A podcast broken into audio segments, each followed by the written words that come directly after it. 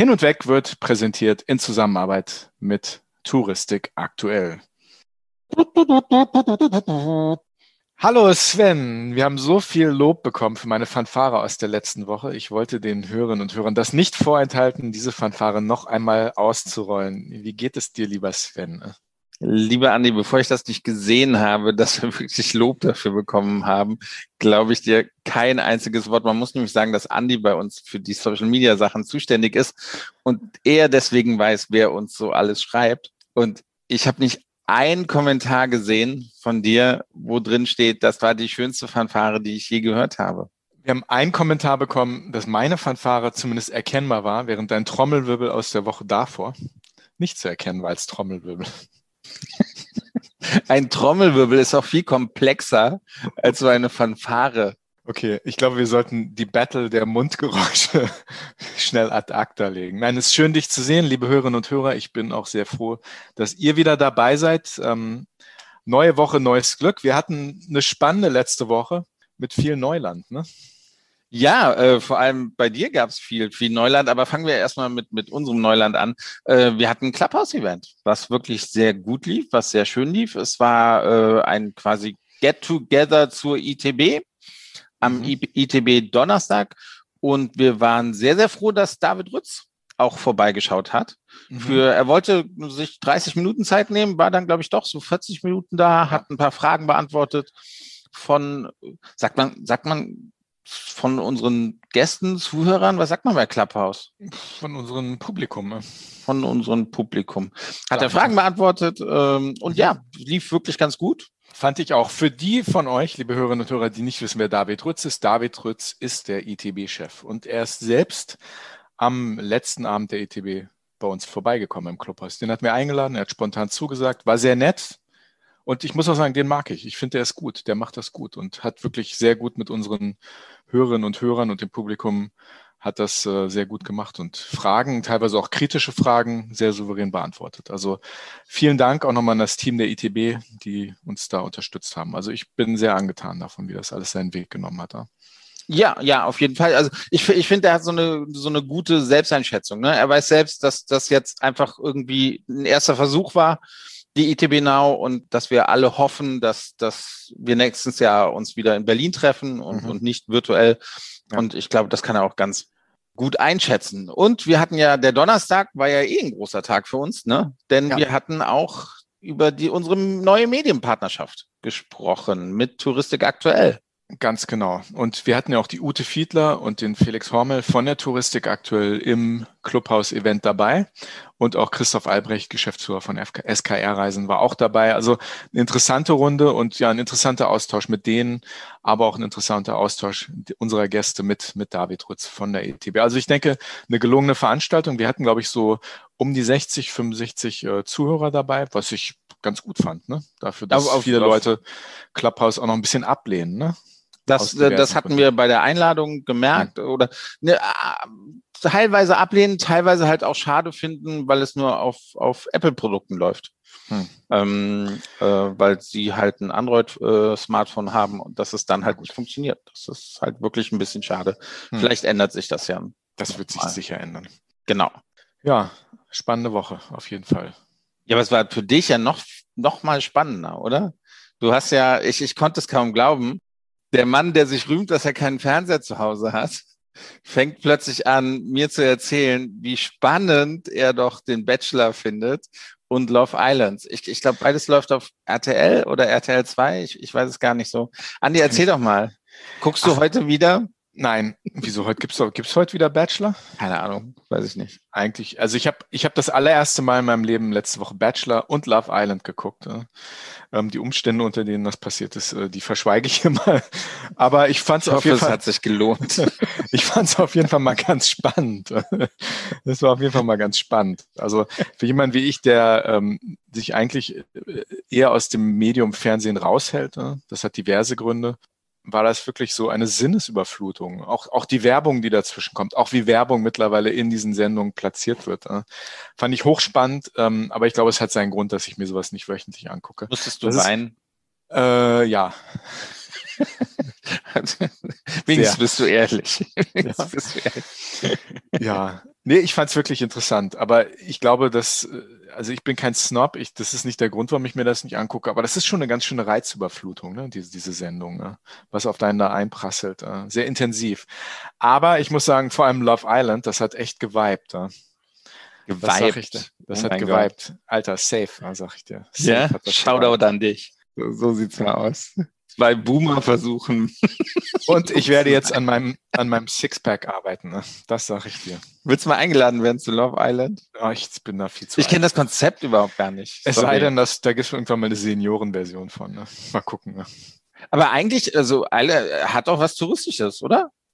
Also normalerweise müsste es ja eigentlich auf einer schönen Insel spielen, wahrscheinlich, die touristisch gut vermarktet oder das dargestellt wird, auch. oder? Das tut es auch. Auch diese Sendung, ähm, also zumindest glaube ich in dieser Staffel, ich habe ja nur eine Folge geguckt, die hat auf irgendeiner Insel stattgefunden, die ich nicht benennen konnte. Aber schöner Brückenschlag, lieber Sven und liebe Hörerinnen und Hörer. Rede von Inseln, die Balearen. Da ist ja was los, ne? Mallorca, Malle, Malle, Malle. Ja, endlich wieder. Malle ist hm. nur einmal im Jahr, oder? Wie geht das? Hm. Ich meine, da also, vielleicht mal zusammenfassend für die wenigen von euch, die unter irgendeinem Felsen irgendwie ähm, leben und das nicht mitbekommen haben, so wie ich noch nie Bachelor und Love Island geguckt habe.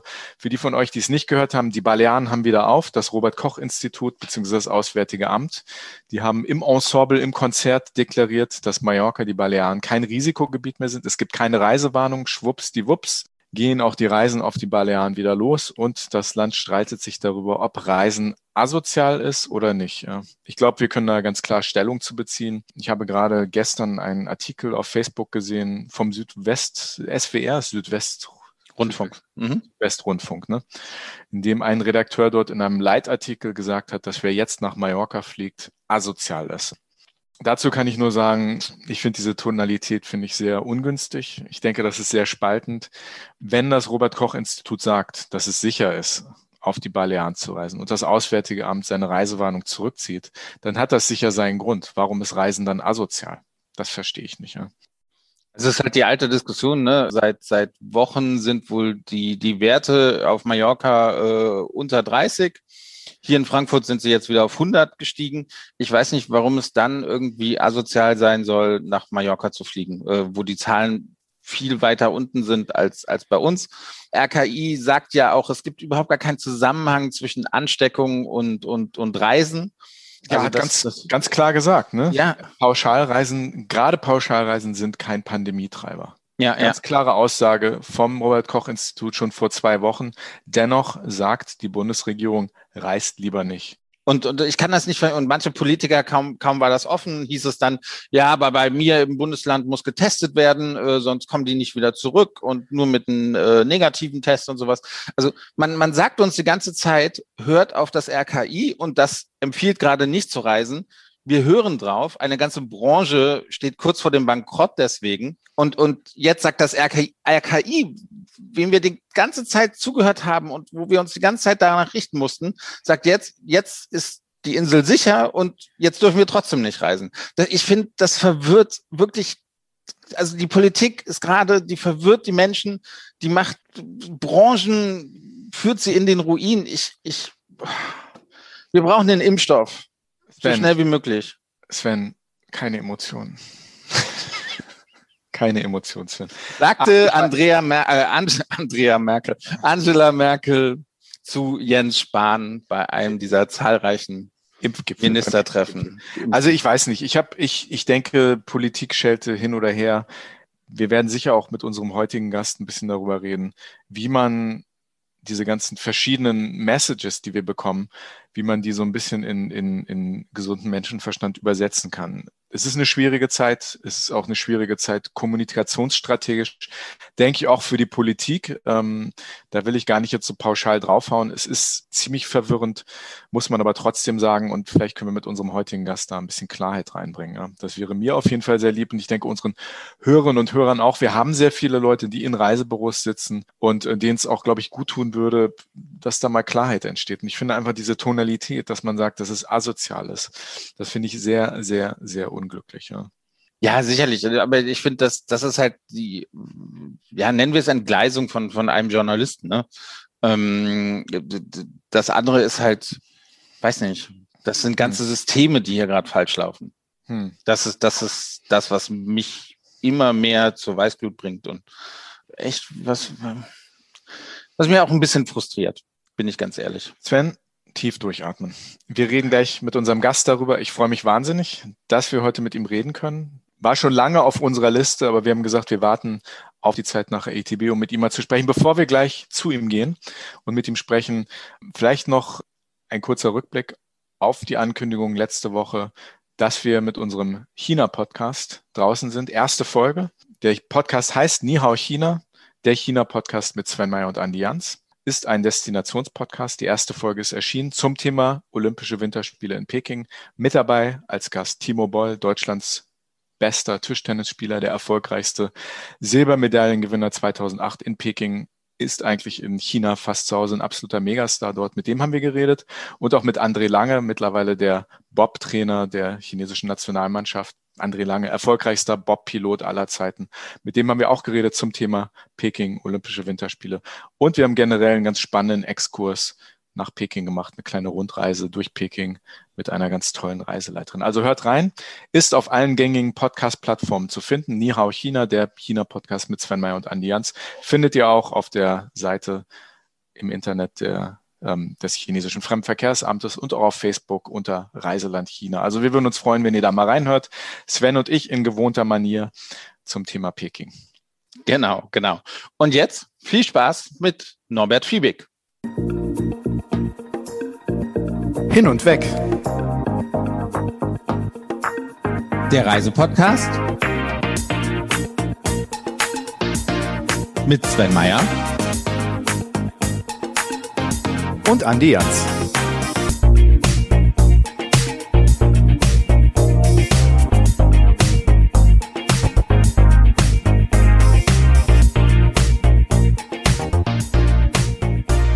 Ist gebürtiger Rheinländer, von Haus aus Ökonom und er ist Präsident der größten Touristiklobby Deutschlands, nämlich des DRV, dem Deutschen Reiseverband.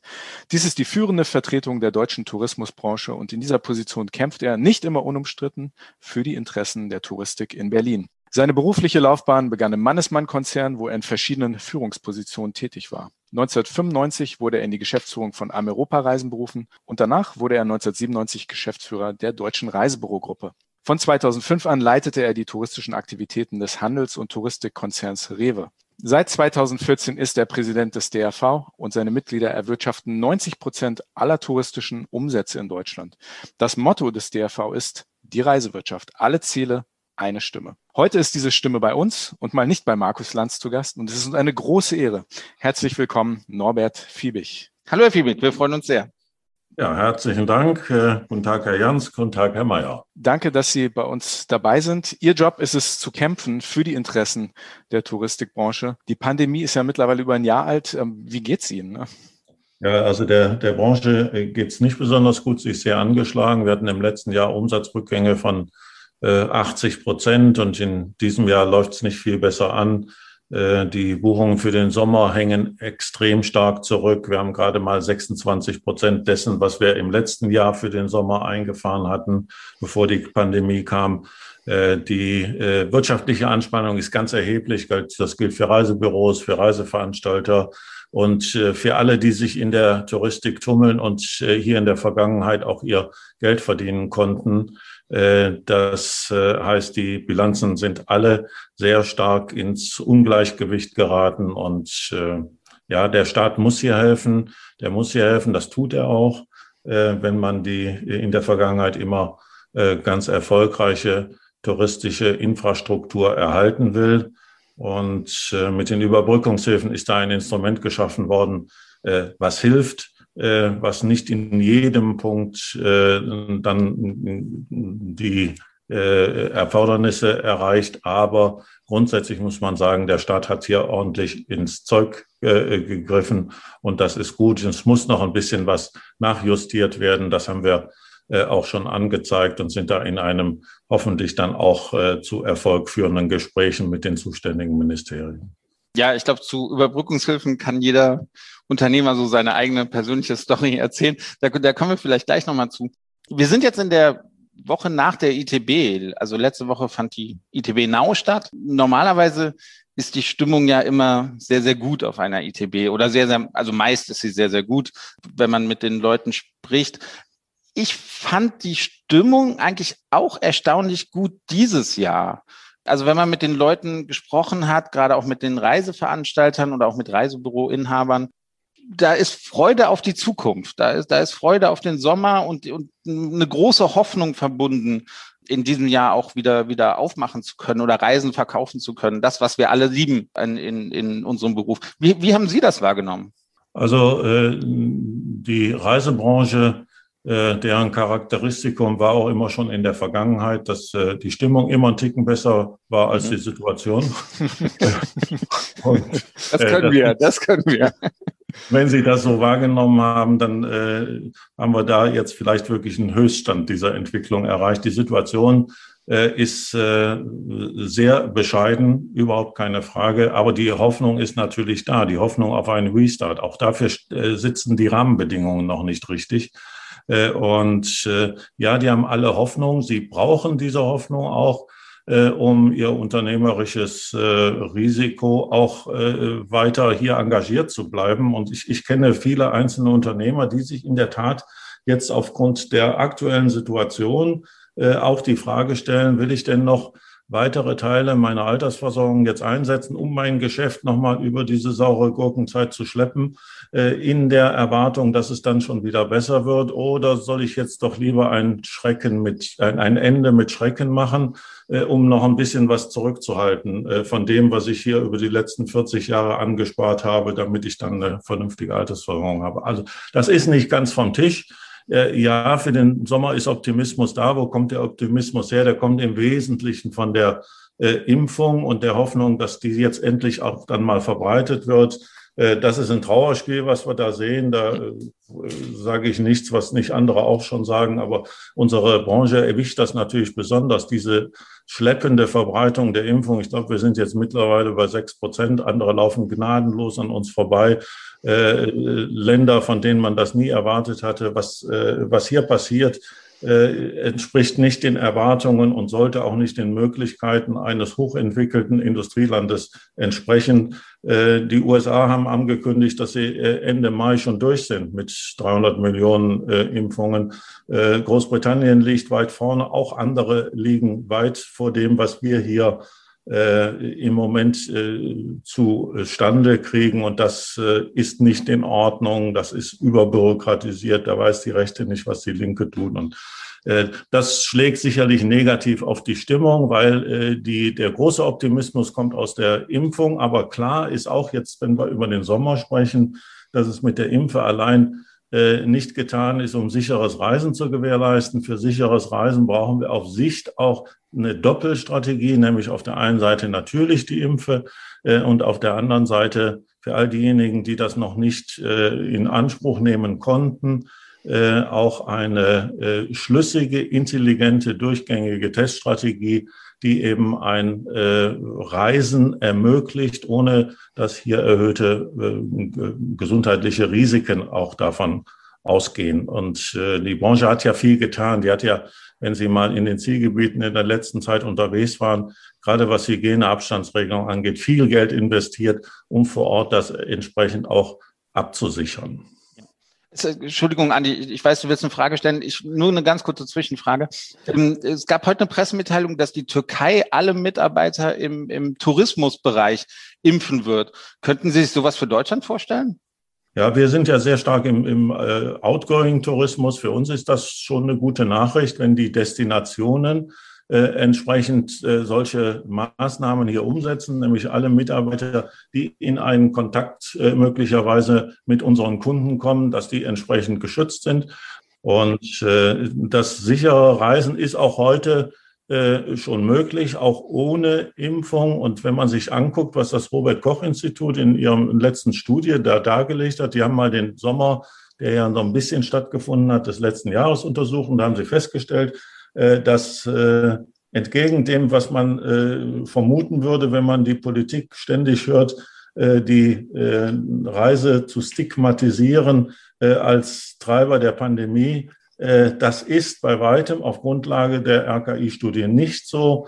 Äh, gerade die organisierte Reise Äh, und das ist da dokumentiert, ist nicht der Treiber der Pandemie. Und auch das, meinen wir, muss in den politischen Entscheidungen entsprechend Widerhall finden, äh, sodass hier Rahmen gesetzt werden, äh, unter denen dann sicheres Reisen auch möglich ist und nicht erschwert wird und abgeschreckt wird, beispielsweise durch Quarantäneregelungen. Und wir sagen eben Corona-Test statt Hausarrest. Wir äh, gehen davon aus. Und wenn Sie sich, wenn Sie Freunde haben, äh, die mal in eine solche Quarantäne äh, geschickt worden sind, ich habe ein paar, die sind nicht einmal vom Gesundheitsamt angerufen worden, ob sie überhaupt da waren oder nicht. Das heißt, die Quarantäne ist völlig unkontrolliert und äh, gewährt dadurch auch keinen, äh, keinen gesundheitlichen Schutz. Äh, und darum sagen wir, lass uns das, was wir kontrollieren können, mit, mit Testverfahren wegen mir an jeder Stelle, äh, die dann sinnvoll erscheint, da kann ich dann entsprechend auch das gesundheitliche Risiko deutlich vermindern. Und das ist, das, das ist unser Anliegen. Das vertreten wir im Übrigen schon seit Monaten. Im September letzten Jahres haben wir das erste Konzept da vorgestellt. Jetzt gerade nochmal ein Katalog. Äh, der auch natürlich das Ablösen der Quarantäneregelung durch Teststrategien zum Inhalt hat. Aber da bewegt sich die Politik äh, noch nicht viel zu zögerlich und äh, da müssen wir weiter dranbleiben. Das muss passieren, weil wenn wir nicht in die Lage versetzt werden, die Reiseindustrie, die Reisebüros, die Reiseveranstalter und alle, die da dranhängen, unser Geschäft wieder aufzusetzen. Keiner will hier dauerhaft am Tropf des Staates hängen.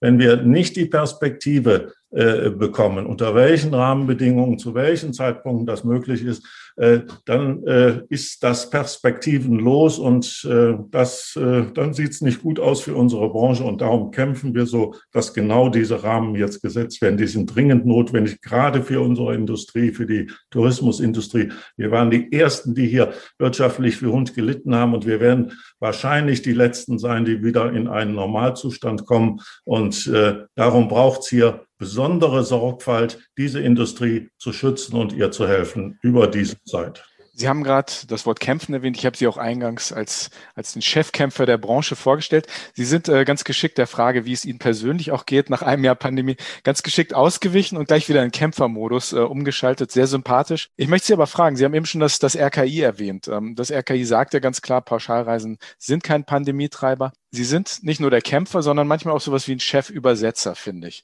Warum sagt die Politik, entgegen dem, was das RKI sagt, dass man nicht reisen soll. Also können Sie das für uns und unsere Hörer und Hörerinnen einfach mal übersetzen? Das RKI sagt das eine, die Politik das andere. Ich kann Ihnen das nicht erklären, warum das so ist. Und äh, ich, ich habe auch noch keine schlüssigen Erklärungen dazu gehört. Hm. Das, das Einzige, was wir im Moment so ein bisschen sehen, äh, ist äh, ja also vielleicht die, die Zurückhaltung die Befürchtung der Politik, dass das eine gegen das andere ausgespielt wird. Und äh, wenn Sie sich ansehen, Gott sei Dank, und die, äh, die entsprechenden äh, Daten haben das ja schon seit Wochen hergegeben, ist Mallorca seit dem letzten Wochenende wieder äh, nicht mehr Risikogebiet und jetzt kann man auch ohne Quarantäne da entsprechend äh, nach Deutschland zurückreisen. Äh, dass äh, die äh, Infektionsraten waren dabei in den, in den 20ern und das schon über, über längere Zeit. Sie haben aber gleichzeitig jetzt auch eine Diskussion, die ich verstehe, dass der inländische Tourismus sagt, der Ferienhausbetreiber, der äh, Pensionsbetreiber, der Hotelier, äh, nach Mallorca dürfen sie jetzt reisen, aber im Inland nicht. Äh, das, das verstehe ich, dass da, da werden Vergleiche angestellt, da wird Neid äh, entsteht dann natürlich auch, dass die einen dürfen, dass da was wir nicht dürfen. Und wenn wir das an diesem Beispiel nehmen, ja, da haben die schon recht. Aber dann muss man gucken, dass man die Bedingungen in Deutschland so äh, setzt, dass das auch in Deutschland möglich ist. Und wenn Sie mal das Ferienhausbeispiel nehmen, das leuchtet mir bis, leuchtet mir nicht ein, weshalb die Politik auch nicht mal diese, diesen Druck daraus nimmt, zumindest mal in einer kleinen äh, völlig unkomplizierten Stelle. Äh, der Druck ist ja auch von den Leuten da, die wollen ja ihren Urlaub machen. Und wenn Sie sich vorstellen, Sie haben ein Ferienhaus in Husum gemietet, fahren da mit Ihrer vierköpfigen Familie im Auto hin, äh, quartieren sich da ein, gehen dreimal die Woche zum Rewe, um sich die Frühstückseier und den Speck zu kaufen. Äh, ansonsten kennen sie keine Maus da oben. Das heißt, die Sozialkontakte und die sagen wir, Gefahr, äh, sich hier anzustecken oder jemanden anzustecken, sind geringer, als wenn sie in Recklinghausen zu Hause bleiben. Aber Äh, Ferienwohnungen sind mit auf der Liste des Beherbergungsverbotes und das kann man sicherlich auch übersetzen auf Hotels, die ja viel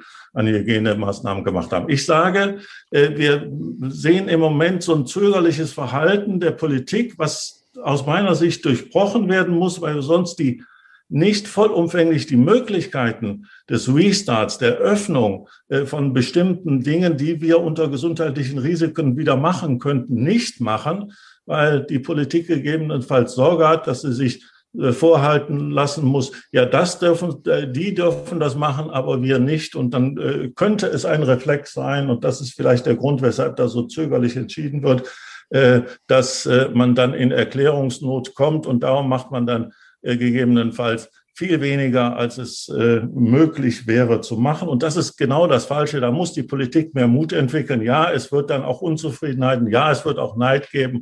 Aber wir müssen all, an all den Stellen, an denen wir eine Möglichkeit haben, ich sage noch mal sehr deutlich, unter äh, Beachtung aller gesundheitlichen Vorkehrungen und ohne äh, hier ein erhöhtes äh, gesundheitliches Risiko zu erzeugen, müssen wir alles das machen. Das gilt für alle Wirtschaftsteile, das gilt aber natürlich auch für die Touristik und ein Shutdown ist relativ leicht ausgesprochen, aber eine Öffnung, und das habe ich schon gesagt, als wir von dem Shutdown gesprochen haben, das erfordert sehr, sehr viel mehr Mut, das entsprechend hier verantwortungsvoll zu machen und einer solchen Neiddiskussion, die dann aufkommt, äh, hier nicht zu unterliegen, der Gestalt, dass man sich dann gar nichts mehr traut. Wir kommen bestimmt gleich noch auf den Acht-Punkte-Plan zurück. Da haben Sie schon einige Punkte erwähnt. Sie haben auch das Thema Verantwortung angesprochen. Noch das Thema, dass man nach Husum nicht reisen darf, aber schon nach Mallorca. Ich habe vor ein paar Tagen wirklich einen ganz erschreckenden Bericht über Mallorca gesehen wie schlecht es den Menschen dort geht, die von der Touristik abhängig sind. Und wir sind ja eigentlich als Reiseweltmeister, zumindest neben den Chinesen, haben wir auch eine Verantwortung als Konsumenten, als globale Touristikkonsumenten. Also es hat mir echt das Herz gebrochen zu sehen, wie dort wirklich die Menschen nicht nur am Rand der Armut sind, sondern mittlerweile ganz mittendrin in der Armut. Und die Frage, die ich mir stelle, ich weiß nicht, wie Sie das sehen, wie, weit geht da unsere gesamteuropäische Verantwortung auch als, als Touristiknation? Ne? Ja, das, das, sehe ich, das sehe ich genauso. Äh, dieser Punkt, welche Effekte wir erzeugen dadurch, dass wir Tourismus nicht mehr möglich machen, welche Effekte wir gerade in Schwellen- und Entwicklungsländern, aber auch in entwickelten Ländern, die eine hohe Abhängigkeit, wirtschaftliche Abhängigkeit vom Tourismus haben, wird in der Diskussion, in der politischen Diskussion und Entscheidungsfindung in Deutschland äh, völlig unterbelichtet berücksichtigt, wenn, äh, wenn sie nicht überhaupt nicht berücksichtigt wird. Und äh, die, äh, die Wirkung, die das erzeugt, und Mallorca haben Sie ein gutes Beispiel genannt, die haben noch irgendwas wie so ein Sozialnetz, aber gehen Sie mal nach Nordafrika, nach Ägypten oder Tunesien, äh, da weiß ich sehr gut, ich habe äh, letzte Woche noch mit unserem tunesischen Kollegen da äh, telefoniert und äh, die Leute wissen nicht, wie sie ihre Familien ernähren sollen. Da geht es wirklich um Existenzen. Also wie, wie ernähre ich noch meine Familie? Und das wird völlig übersehen. Äh, und wir sagen hier so großzügig, ja, wir dürfen überhaupt nicht mehr reisen. Und äh, auf der anderen Seite mühen wir uns natürlich, und das ist ja auch alles sehr gut, äh, über unsere Entwicklungshilfe und fette Töpfe, die hier auch zur Verfügung stehen. Richtigerweise hier gerade die wirtschaftliche Not in den entsprechenden Ländern zu, äh, zu abzumildern und den Perspektiven zu geben. Aber hier äh, erzeugen wir größte wirtschaftliche Not äh, und äh, ja, wirtschaftliche Stabilität ist auch wichtig, um politische Stabilität zu haben. Ich will das jetzt nicht zu, zu, zu weit treiben, aber wenn Sie wirtschaftlich instabile Verhältnisse haben, dann haben Sie auch relativ schnell äh, politisch, gesellschaftliche instabile Verhältnisse. Und das ist das, was wir uns überhaupt nicht wünschen. Also das heißt, wir müssen ein bisschen gucken, dass das, was wir machen, vertretbar ist. Gesundheitlich vertretbar, wirtschaftlich vertretbar, im Inland, aber auch in den Empfänge, empfangenden Destinationen. Das müssen wir mit berücksichtigen. Und ich sage noch deswegen auch nochmal, alles, was vertretbar ist, müssen wir dann auch machen. Lasst uns nicht leiten von irgendwelchen Vergleichs- oder Neiddiskussionen. Alles, was vertretbar ist, müssen wir machen. Sonst kriegen wir die Füße nicht mehr vernünftig auf den Boden. Wir hier nicht und die in den Destinationen schon mal gar nicht. Vielleicht als Fußnote, Sie haben das eben schon angesprochen, ne? das sind ja jetzt gegebenenfalls auch die Flüchtlinge von morgen, die jetzt entstehen. Ne? Also es wird viel darüber geredet, Flüchtlingsursachen zu bekämpfen, also Fluchtursachen zu bekämpfen. Das wäre jetzt ein sehr nützlicher Ansatz. Ne? Genau das meinte ich mit wirtschaftlicher und gesellschaftlicher Stabilität. Äh, da, da, setzen sich unter anderem äh, unter Umständen dann auch andere gesellschaftliche Modelle äh, durch. Äh, wir äh, aus unserer Sicht und unserem Verständnis von Demokratie sind ja sehr erfreut, beispielsweise, was da in Tunesien passiert ist.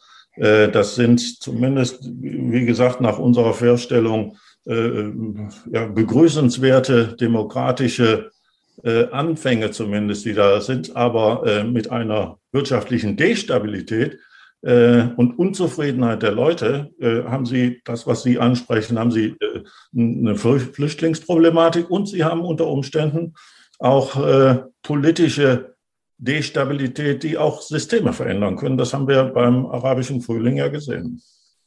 Ähm, nach diesem kleinen Exkurs möchte ich wieder zurückkommen auf, auf Deutschland. Sie hatten, wir haben den Acht-Punkte-Plan schon erwähnt. Sie, letzte Woche, glaube ich, kam die Pressemitteilung raus oder vor zwei Wochen.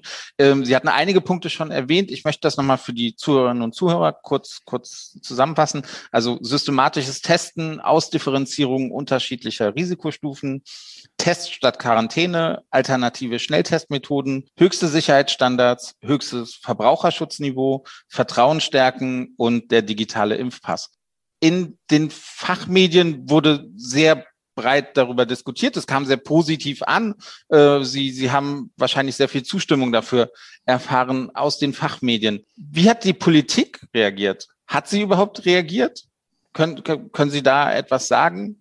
Wie sieht auch ein bisschen so Ihr Alltag aus? Haben Sie, haben Sie die Handydurchwahl von Peter Altmaier, dem, dem Wirtschaftsminister, und ähm, Sie versuchen täglich ihn anzurufen und er meldet sich, wenn er, wenn er gerade im Auto sitzt, von einem Meeting zum anderen? Oder wie, wie kann man sich das vorstellen? Es ist in der Tat so, dass wir schon mal telefonieren. Er telefoniert übrigens sehr gerne sonntags, sonntagsmittag. Mhm. Äh, das ist auch okay. Äh, und wichtig ist uns ja, dass wir Gehör finden in der Politik. Ich glaube, dass das tun wir. Äh, aber hier gibt es natürlich immer unterschiedliche Positionen in den einzelnen Ministerien und teilweise auch innerhalb der Beteiligten. Das macht es nicht leichter, aber das spiegelt ja sich, spiegelt auch so ein bisschen eine, eine gesellschaftliche Diskussion ab, die, die wir ja auch haben, die ja nicht nur auf die Politik begrenzt ist. Und äh, was den äh, Acht-Punkte-Katalog angeht, wie gesagt, äh, wir hatten ja im September letzten Jahres schon mit dem äh, Luftfahrtverband auch ein Papier äh, auf den politischen Weg gebracht. Äh, hier ging es dann im Wesentlichen um äh, das Ersetzen der Quarantäne. Quarantäne ist ja der absolute Killer des Buchungsverhaltens. Ja, die Leute äh, ins, äh, also im, im touristischen Bereich äh, aber insbesondere auch im Business-Bereich, und das ist ja für die Airlines, äh, das sind ja die Sitze, die sich im vorderen Bereich des Fliegers äh, befinden, die auch einen, natürlich einen höheren Umsatz generieren. Für den Business-Bereich ist die Quarantäne der absolute Killer. Da passiert nicht mehr viel. Und, und darum muss man da Lösungen finden, die äh, verantwortlich genug sind, äh, um den gesundheitlichen Risiken hier auch Rechnung zu tragen, die aber auch äh, zumindest punktuell so ein Geschäft wieder ermöglichen. Das Gleiche gilt für äh, unser äh, touristisches Geschäft natürlich auch. Und äh,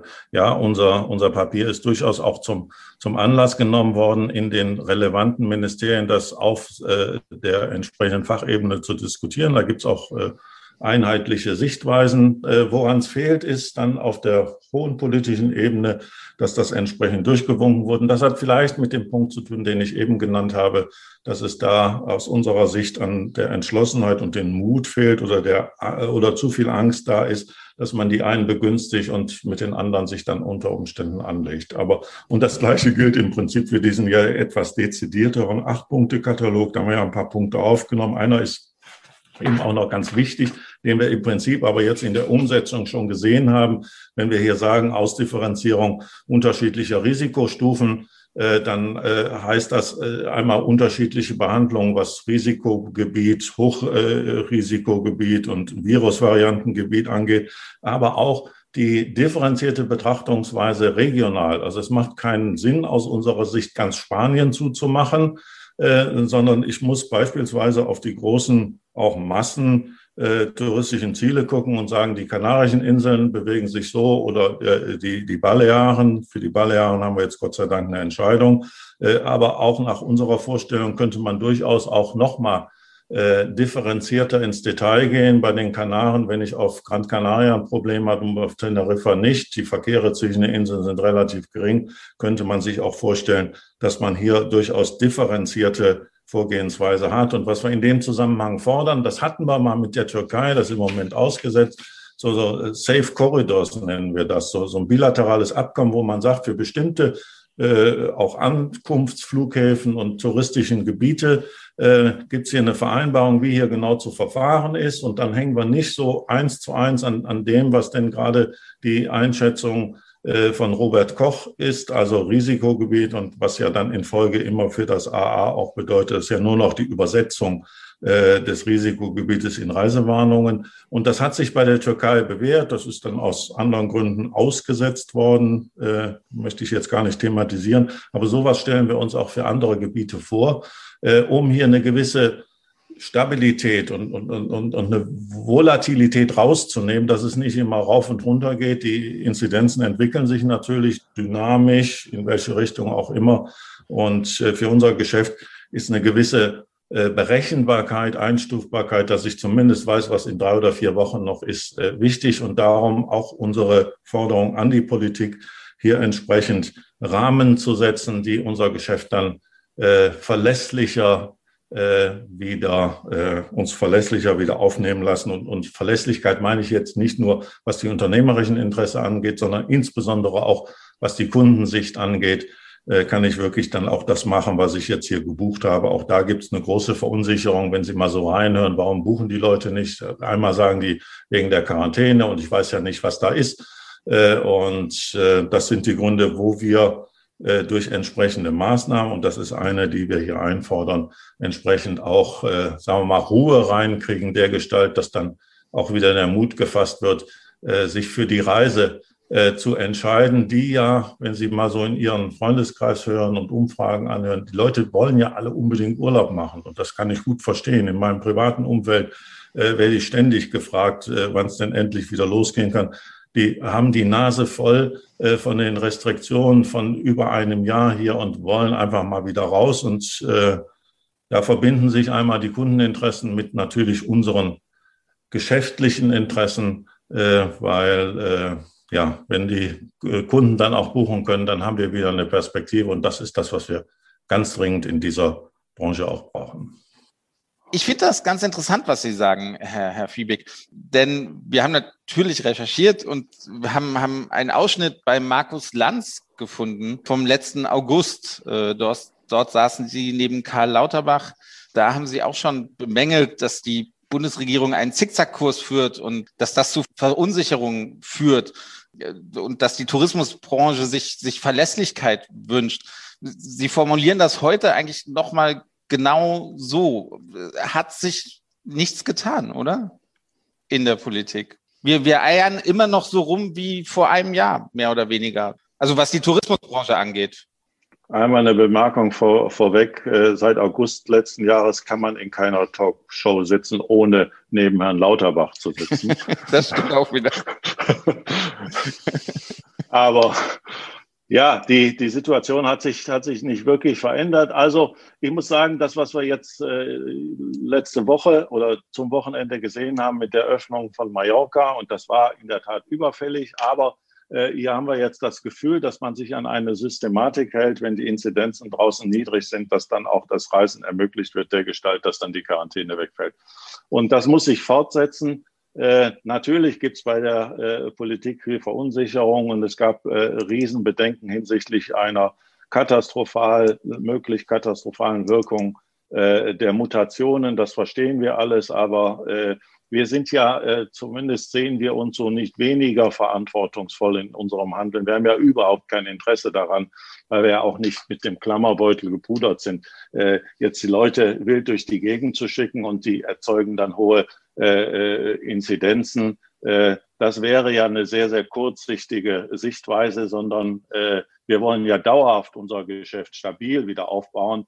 Und das wissen wir, dass wir das nur können, wenn wir das mit hoher gesundheitlicher Sicherheit verbinden. Und darum ist da auch viel investiert worden, viel gemacht worden. Und äh, die Zahlen geben uns ja, Robert Koch haben wir schon angesprochen, äh, geben uns ja recht, dass mit dem, was wir gemacht haben, es durchaus gelingt, äh, einen äh, Urlaub, nämlich gerade den organisierten Urlaub, die Pauschalreise zu veranstalten, äh, ohne dass es höhere gesundheitliche Risiken gibt, als wenn ich zu Hause bleibe in Berlin oder in Köln und äh, womöglich da noch in die S- oder U-Bahn steige. Und das muss das Maß sein. Äh, und äh, meine Hoffnung ist, dass die Politik das jetzt sieht, dass die Rahmen, die sie sich gesetzt haben, auch für die Bewertung solcher Maßnahmen, dass die dann jetzt auch etwas konsequenter eingehalten werden kann. Das würde die Verlässlichkeit deutlich erhöhen. Das muss passieren. Hm. In der Touristik arbeiten knapp drei Millionen Menschen. Vielleicht auch muss man das ein bisschen in Anführungsstriche sitzen, sagen noch. Ne? Das werden sicher ein paar weniger werden. Ähm, Sie vertreten die unterschiedlichsten Mitglieder, vom kleinsten Mittelständler bis zum großen Konzern. Und es gab ja auch Kritik nicht nur an, einem, am DRV, sondern generell an den Verbänden, dass die Touristik im Jahr 2020 nicht gut genug in Berlin vertreten war. Die Frage ist natürlich auch, auch wenn man so eine fragmentierte Branche hat mit den unterschiedlichsten Interessen, wie geht man da ran? Also wie, wie geht man da strategisch vor, so viele unterschiedliche Interessen gegenüber einer im Endeffekt doch relativ einheitlichen auf, auftretenden Politik zu vertreten? Also ich, ich, ich glaube, dass die, unter, dass, die, dass die Interessen gar nicht so unterschiedlich sind, wie das dann gerne im Zusammenhang äh, mit Fragen, wie Sie sie stellen, dann auch angeführt wird. Okay. Also was hatten wir denn für, ja, was hatten wir denn für ein Interesse? Wir haben ein ganz großes Interesse gehabt und ich glaube, als wir als Verband und auch äh, im Schulterschluss mit anderen Verbänden haben da äh, viel erreicht. Das sind die Unterstützungen, um überhaupt das Überleben zu ermöglichen. Äh, Überbrückungshilfen, KfW-Kredite, Kurzarbeit, was es alles gab. Äh, sehr spezifisch äh, für, für unsere Industrie, aber auch natürlich Dinge, wenn ich Kurzarbeit gesagt habe, die für andere Branchen natürlich dann auch gleiche Gültigkeit haben.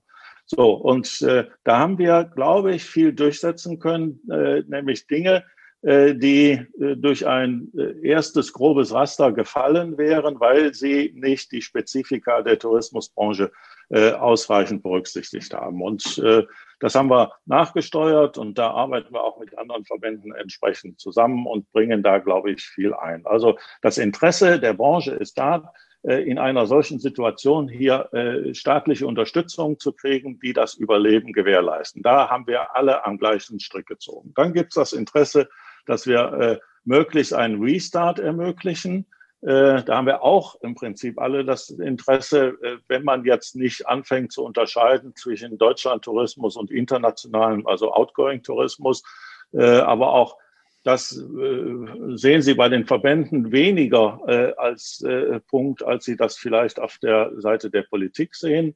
Äh, auch hier gibt es im Prinzip keine unterschiedlichen Interessen. Es gibt dann natürlich schon mal den Hinweis, ja, nach Mallorca könnt ihr jetzt fahren, aber nicht nach Usedom oder was. Äh, gut, das ist aber mehr die Aufforderung an die Politik, äh, auch äh, den Inlandstourismus so auszugestalten, Rahmen zu setzen, dass der dann auch entsprechend möglich ist, weil auch im Inland die Hotels natürlich extrem viel getan haben, um äh, entsprechend äh, ihren Betrieb äh, aufzunehmen, ohne hohe gesundheitliche Risiken zu verursachen. Also von daher, ich, ich bin da äh, nicht, weil ich in Frage stellen würde, äh, meine Arbeit die, äh, und die Arbeit der Verbände, aber ich äh, glaube, äh, dass wir so ganz ohne Erfolg nicht sind. Und wenn Sie sich andere Branchen angucken, was da so passiert, äh, so viel äh, besser sehen die dann auch nicht aus. Äh, aber das heißt natürlich nicht, dass, wir an, dass, dass es auch Stellen gibt, an denen wir glauben, wir haben heute schon einige angesprochen, auch bei der Ausgestaltung der Überbrückungshilfe, wo noch ein bisschen mehr passieren kann, weil äh, Kernanliegen muss sein, äh, die Unternehmen äh, über diese Krise äh, zu schleppen. Äh, und äh, deswegen muss im Übrigen auch, wenn bisher die Überbrückungshilfen bis Mitte des Jahres laufen, das wird nicht reichen, äh, wenn man sich heute auch schon die Buchungsbestände anguckt und die Zuversicht, mit der äh, ihr Buchungen getätigt werden, äh, dann wird das wahrscheinlich uns noch das ganze Jahr beschäftigen. Und das muss dann entsprechend auch in den Überbrückungshilfen Berücksichtigung finden. Ich bin da ganz hoffnungsfroh, dass das auch passieren wird, weil das würde ja auch aus äh, politischer, wirtschaftspolitischer Sicht keinen Sinn machen, die Unternehmen jetzt äh, 15 Monate durch die Krise zu schleppen und kurz bevor wir dann über die Ziellinie kommen, die entsprechend dann auch äh, wegfallen zu lassen. Das äh, wird aus meiner Sicht vernünftigerweise nicht passieren. Äh, auch da äh, werden wir sehen, dass die Politik sehr hilfreich ist und sehr äh, fürsorglich, äh, was den Erhalt der Struktur angeht. Sie sind hoffnungsfroh, wir sind auch hoffnungsfroh, dass, dass es bald wieder, wieder möglich ist und dass wir bald wieder Reisen verkaufen können, Reisen buchen können, überhaupt reisen können. Und es wurden ja auch schon Forderungen erfüllt von, von Seiten der Politik. Ich, ganz kurz noch zum Acht-Punkte-Plan mal zurück. Denken Sie, dass alle Punkte erfüllt werden irgendwann einmal? Also ein paar sind ja erfüllt, aber, aber, und, aber es sind ja ein paar wichtiger. Also Test statt Quarantäne finde ich, fände ich super. Also macht absolut Sinn, wäre für mich aber einer der Hauptpunkte. Ja, das ist auch einer unserer Hauptpunkte. Wie gesagt, den, den haben wir schon im September platziert. Das ist einer der Hauptpunkte. Und äh, äh Test insgesamt kriegt ja jetzt auch äh, in, in anderen Diskussionen eine, eine ganz andere ja, äh, Bedeutung. Äh, und ich glaube, da sind sich jetzt auch alle einig, dass wir insgesamt sehr, sehr viel mehr testen müssen.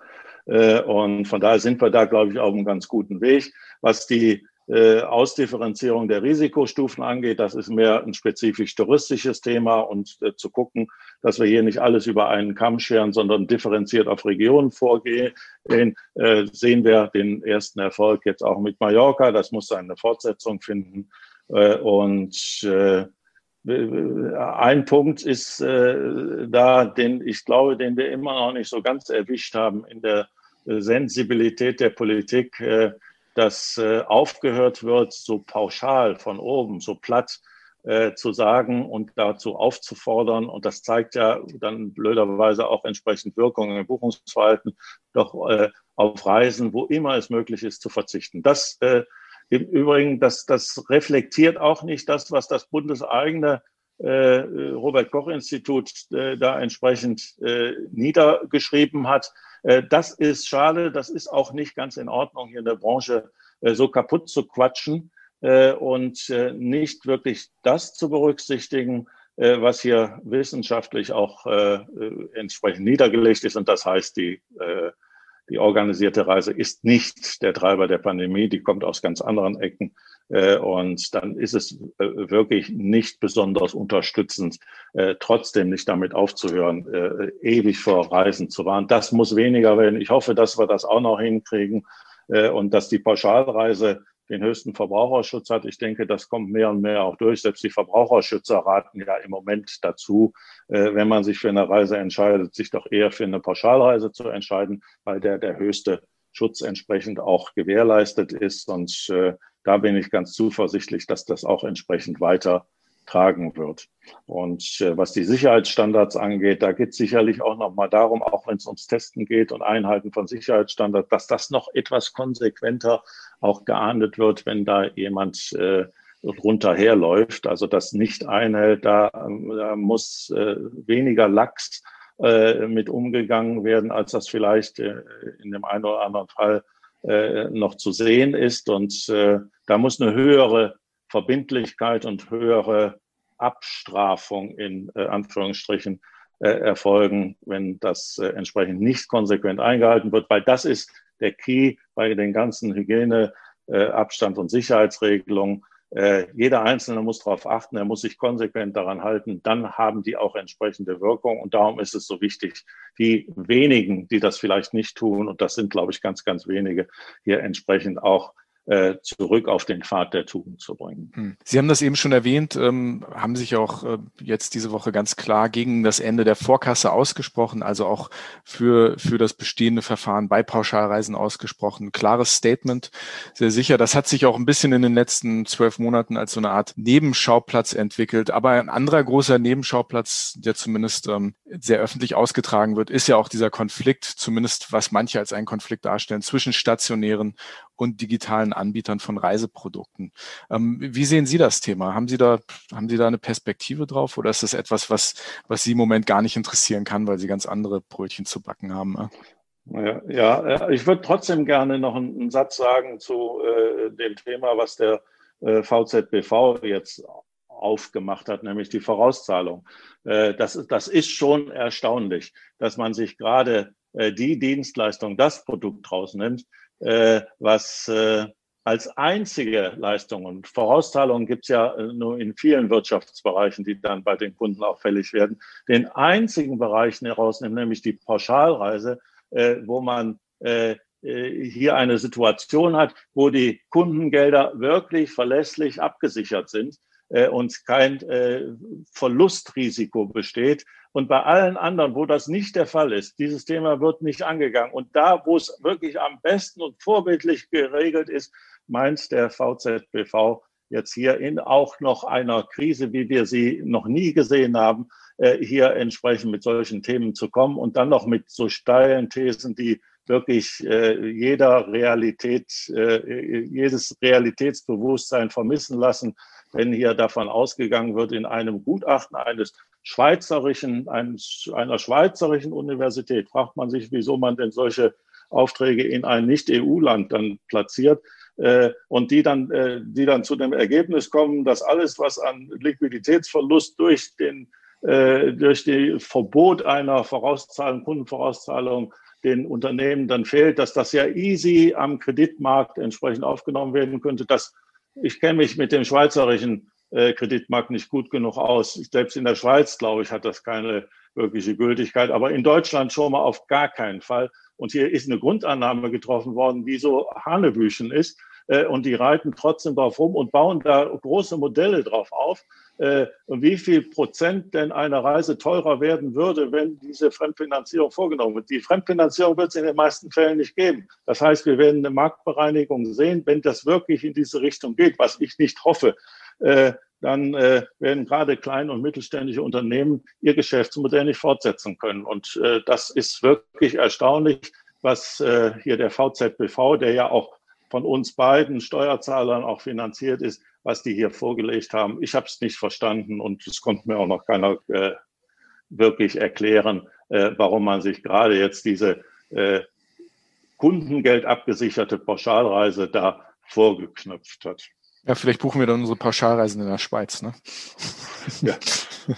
Aber nochmal auf das Thema digital zurückzukommen. Wir hoffen ja, dass dieses Thema Vorkasse, dass das, vielleicht wird das ja wirklich hoffentlich nur ein Nebenschauplatz, den man jetzt vielleicht meint, austragen zu müssen. Ähm, aber vielleicht wird das auch nicht wirklich schlachtentscheidend sein im Großen und Ganzen. Aber wie sehen Sie denn das Thema digital stationär, was ja auch manchmal künstlich so antagonistisch aufgebaut wird, dass so auf der einen Seite die stationären Anbieter, die digitalen auf der anderen Seite. Ist das was, was Sie als Verbandschef auch, auch tangiert oder beschäftigt? Oder wie gesagt, haben Sie im Moment einfach ganz andere Themen, die, ähm, das klammern Sie aus?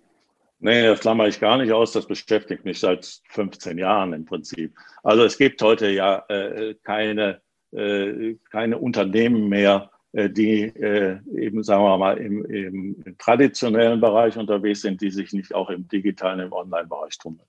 Das gilt für Reisebüros, nicht schon mal gar nicht, auch für, für Reiseveranstalter. Das gilt für Leistungsträger, die vermarkten sich über Veranstalter, die vermarkten sich über äh, Hotel- oder äh, Mietwagenplattformen, äh, vermarkten sich äh, gegebenenfalls direkt auch also jeder spielt alle Kanäle, um den äh, Kunden entsprechend dann auch äh, ja, äh, an sich zu binden.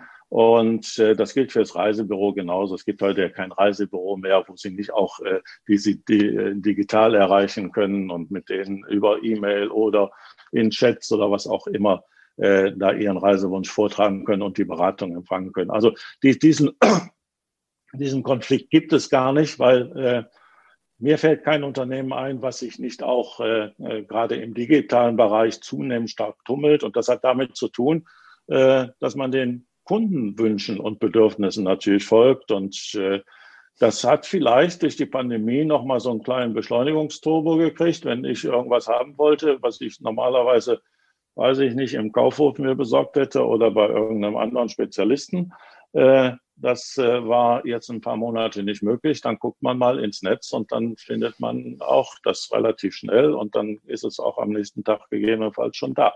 Das heißt, äh, der Kundenwunsch verändert sich wahrscheinlich durch die Pandemie äh, und das Kundenverhalten noch stärker und das kann nur Aufforderung für alle sein, alle Player, in der Touristik und darüber hinaus natürlich auch, äh, sich entsprechend in allen Feldern zu tummeln. Und äh, wenn ich das Reisebüro sehe, die haben ein USP, das ist die persönliche Beratung, die kann ich auch digital transportieren.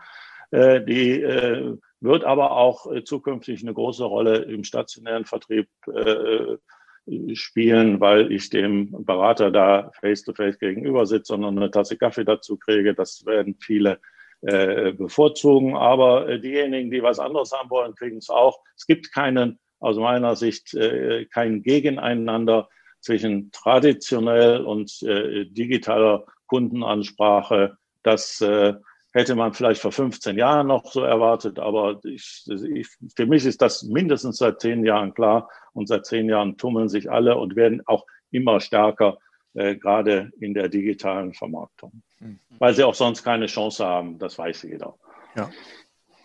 Sie sind ja schon lange in der Touristik tätig. Ähm, Covid-19 ist sicherlich die größte Herausforderung auch, auch für Sie, aber sicherlich auch nicht die einzige in den letzten Jahren gewesen. Was waren denn in der Vergangenheit so die, die größten, für Sie persönlich, die größten touristischen Veränderungen? Also, äh, wo es uns ziemlich getroffen hat, war 9-11.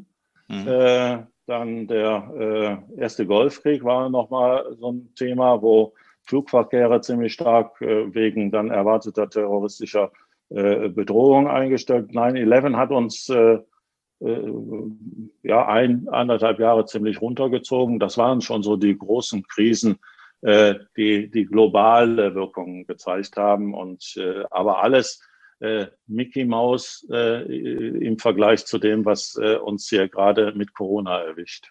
Hm. Ist auch schnell, äh, ist auch erstaunlich, wie schnell man vergisst, oder? Ich, ich hatte die Ereignisse eigentlich schon komplett, also denke ich nicht mehr dran, wenn ich jetzt irgendwie Urlaub mache oder wenn ich fliege oder sowas. Die sind schon so, so lange her, fühlt sich das an. Ist, ist erstaunlich. Ich habe mit einem Touristiker vor ein paar Tagen gesprochen, der redet eigentlich nur noch von den Vorkriegsjahren, also von, von der Zeit vor 2020. Und wenn man sich mal drüber Gedanken macht, ist das gar nicht so unpassend. Ne? Das fühlt sich ja. wirklich an, als, als ob wir uns in so einer Art, ähm, zumindest mentalem Kriegszustand befinden. Vielleicht, vielleicht zum Abschluss, bevor wir die Schnellfragerunde, zur Schnellfragerunde kommen. Sie hatten ja sicher auch nicht viel Zeit in den letzten zwölf Monaten. Aber hatten Sie denn selbst ein bisschen Zeit für Urlaub in, und, und in welcher Form, wenn Sie Urlaub gemacht haben? Also wir waren im, im Sommer, waren wir am Comersee und mhm. äh, sind also ein bisschen auch noch durch die Gegend gefahren. Das war ganz schön. Und das war es aber auch im letzten, mhm. äh, im letzten Jahr, genau. Mhm. Also nicht viel Urlaub. Ja. Sie haben es fast geschafft, Herr Fiebig. Wir haben noch eine Schnellfragerunde. Sie bekommen zwei Optionen. Sie müssen sich für eine entscheiden. Da geht mhm. kein Weg drumherum. Ist, man kann nicht beides wählen. Ne? Okay. Auch keine Ausnahme für Sie. Wir fangen an. Im Reisebüro oder online buchen? Reisebüro. Weil ich da eine Beratung äh, kostenlos bekomme, äh, gegebenenfalls noch nette Leute kennenlerne und noch einen Cappuccino serviert bekomme. Und der Vorteil ist, es kostet nicht mehr, als wenn ich es online buche. Haben Sie ein Stammreisebüro? Also gibt es ein Reisebüro, wo Sie, wo Sie gerne hingehen oder, oder gehen Sie in unterschiedliche Reisebüros? Ne? Ich gehe in unterschiedliche Reisebüros. Okay. Mhm. Werden Sie manchmal erkannt im Reisebüro? Also wissen die Leute, wer Sie sind? Oder, oder ist das, ist das? Äh... Ja, das kommt vor. Das ja, sehr gut, sehr gut. Strand oder Museum? Museum. Ja? Ja, wenn ich mich für eins entscheiden muss, da wäre die Kombination. Okay. Aber äh, bevor ich äh, drei Tage äh, am Strand in der äh, Liege verbringen muss, würde ich durch die Stadt laufen und mir das eine oder andere Museum angucken. Aber die Kombination, die ja nicht zulässig ist bei ihren strikten Regeln, dann ja, bin ich beim Museum. Wir sind streng. Sehr gut. Genauso streng bei der nächsten Frage. Kreuzfahrt oder Wandern? Wandern. Das, das klang aber jetzt einfacher. Das klang nicht nach. Äh ja, ich mache auch sehr gerne Kreuzfahrten, äh, aber äh, Sie, Sie sind ja so engherzig, dass Sie nur eins zulassen. beides, ist, beides ist sehr interessant, äh, aber im Moment werden wir Männer wandern. Ja, dieses, dieses In Südtirol. In, ja, in okay. Südtirol. Oh, sehr schön.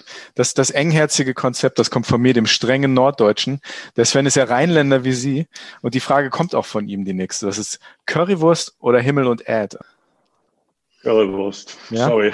Zu lange ja, in Berlin. Entschuldige, ich entschuldige mich bei allen Kölnern, äh, aber äh, eine leckere Currywurst, ja, doch. Ja. ja. Sind Sie schon zu lange in Berlin, ne? Ja, gar nicht mal, aber äh, ja. Aber das ist auch sowas, was man auf der ITB, also was, was sich dieses Jahr auf der ITB vermisst hat. Ne? Wir alle kennen das. Man war auf vielleicht zwei Partys nacheinander. Es ist zwei Uhr morgens, drei Uhr morgens. Man, man sitzt zu dritt im Taxi und irgendjemand hat Hunger und kommt noch auf die Idee, komm, ey, ich, wir fahren noch eine Currywurst essen. äh, gehört irgendwie auch mit zur ITB, was dieses Jahr leider nicht, nicht standfand. Also, also die Jungs in meinem Taxi haben alle gesagt, komm, wir gehen noch einmal Himmel und Erde essen. Sehr gut. War ein, Köl war ein Kölner, ja. Also ich habe dann, auch das, hab dann auch das Fahrzeug gewechselt. Sehr gut. Okay. Ähm, nächste Frage. In die Vergangenheit reisen oder Zukunft? In der, in der, in der Zukunft. Vergangenheit ist, ist gelaufen. Also ich möchte in Zukunft viel reisen und hoffe, dass ich die Möglichkeit dazu habe. Ja, in, die, in der Zukunft reisen. Also nee, 2020 nicht nochmal. Ne? Ja, hat sich, hat sich 2020. Hat sich ja. Aber auch, auch 2021 nicht nochmal. Also das, ja. äh, das müssen wir sehen. Die, wir, wir sind noch nicht durch. Ja? Äh, ja. Das wird noch ganz anstrengend. 22 äh, führen wir nochmal ein Gespräch. Hm. Ich äh, glaube, dann ist alles super. Äh, hoffe ich äh, ganz aus dem Kopf, wenn wir es nicht haben. Äh, aber dann kriegen wir jedes Jahr eine Impfe und dann wird schon ja. wieder gehen und äh, Normalität vielleicht wieder sogar auf einem Niveau von 2018, 19. Hoffen das wäre gut. Das wäre gut. Some, sometimes, sometimes. Vertippen sollte sich auf jeden Fall niemand, wenn er die Zeitmaschine benutzt. Büro oder Homeoffice? Lieber Büro. Büro ja. ist viel äh, interaktiver, Kommunikation, sich in die Tür des Kollegen stellen, mal äh, einen Blödsinn machen und dann auch mal äh, ein paar Ideen austauschen. Das ist im Homeoffice äh, alles deutlich geringer. Kann man machen. Es wird aber, es erfordert sehr viel mehr Struktur und dann kommt auch weniger Kreativität raus, weniger Spontanität. Hm. Äh, nein, äh, ganz klar Büro. Haben Sie gerade eine Mischung von beiden oder, oder sagen Sie, nee, ich, ich bin einfach im Büro? Ich habe eine Mischung aus beidem, ja, ja. Hm, Mischung. Ja, okay. ja. Amerika oder Asien? Die sind gemein. Das fällt ihm schwer. Das, ist, das, ist, das fällt mir total schwer. Also wenn Sie Amerika äh, auch beziehen auf, auf äh, Süd-, Mittel- und Nordamerika, das, das äh, kann ich nicht sagen. Also nee, ich darf also, Sie sind befreit also, von dieser Frage. Ja, Der Verbandschef ist befreit. Sehr gut. Okay. Vorletzte Frage. Gespräch mit Markus Lanz oder mit Thomas Bareis? Mit wem sprechen Sie lieber? Mit, natürlich mit, Tom, mit Thomas Bareis, weil, weil ich seine Mundart viel besser verstehe mhm. als, dieses Tirol, als dieses Tirolerische. Okay. Sehr gut. Naja. Sehr gut beantwortet. Sehr gut, sehr gut. Zur letzten Frage. Hin oder weg? Heimaturlaub oder Fernreise? Fernreise. Fernreise. Ich habe äh, zwar schon relativ viel auf der Welt gesehen, aber äh, ich habe noch so viel auf meiner Liste, was ich nicht gesehen habe und habe den Ehrgeiz, die, diese Liste äh, möglichst zeitnah abzuarbeiten. Das ist jetzt so ein bisschen durcheinander geraten mhm. in den letzten anderthalb Jahren. Nein, Fernreise, es gibt noch so viele Flecken. Äh, wo ich zumindest mal meinen Fuß auf den Boden gesetzt haben möchte. Sagen, sagen 90, 95 Prozent unserer Gäste. Ähm, wohin wird es denn gehen? Oder verraten Sie noch ein paar Länder von der, von der Liste?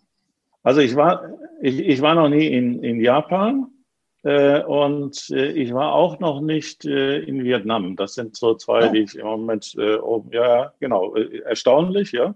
Gerade wenn man so, wenn man in Berlin unterwegs ist und äh, was ich tue, sehr gerne, also ich esse auch sehr gerne Japanisch, aber auch sehr gerne Vietnamesisch, eine schöne Pho. Das habe ich bisher äh, aus unerfindlichen Gründen noch nicht hingekriegt. Das äh, letzte Mal, als ich es wirklich schon fest gebucht hatte, hatten wir den Tsunami, den großen Tsunami und äh, da war ich dann leider im Büro nicht abkömmlich und äh, ja, das sind zwei, die auf meiner Liste relativ weit oben noch stehen und äh, ja, sonst habe ich sie aber dann, glaube ich, auch alle. Nordkorea war ich, Nordkorea war ich ja noch nicht. Gut, also in der Reihenfolge. In der Reihenfolge. Herr Fiebig, vielen Dank, dass Sie uns so viel Zeit geschenkt haben. Es hat Spaß sehr gemacht, gerne. sehr interessant und ja, ich denke, das Ja. wird auch für unsere Hörerinnen und Hörer ein sehr interessantes Gespräch sein. Er ist Ja. der Präsident des Deutschen Reiseverbandes, der größten Touristiklobby Deutschlands und kämpft für die Interessen der Politik. Wir bedanken uns recht herzlich bei Norbert Fiebig. Ja, ich bedanke mich bei Ihnen, hat Spaß gemacht. Machen Ja. wir nochmal. Sehr gerne, sehr Wenn es gerne. vorbei ist, wenn's, wenn alles wieder ein bisschen normaler ist. Und wir würden uns sehr freuen, liebe Hörerinnen und Hörer, wenn ihr nächste Woche wieder dabei seid bei einer neuen Folge von Hin und Weg, der Reisepodcast mit Sven Meyer und Andi Hans. Ganz genau. Und wenn ihr uns schreiben möchtet, wir sind wie immer erreichbar über Facebook und Instagram auf Hin und Weg Podcast oder über unsere Webseite hinundwegpodcast.de. Auch dort könnt ihr uns schreiben. Und ja, sehen wir uns nächste Woche wieder. Selbe Stelle, selbe Welle. Bis dann. Vielen Dank, Herr Fiebig. Danke. Herr Ja, sehr, sehr gerne. Tschüss, bis zum nächsten Mal. Tschüss. Tschüss. Ciao.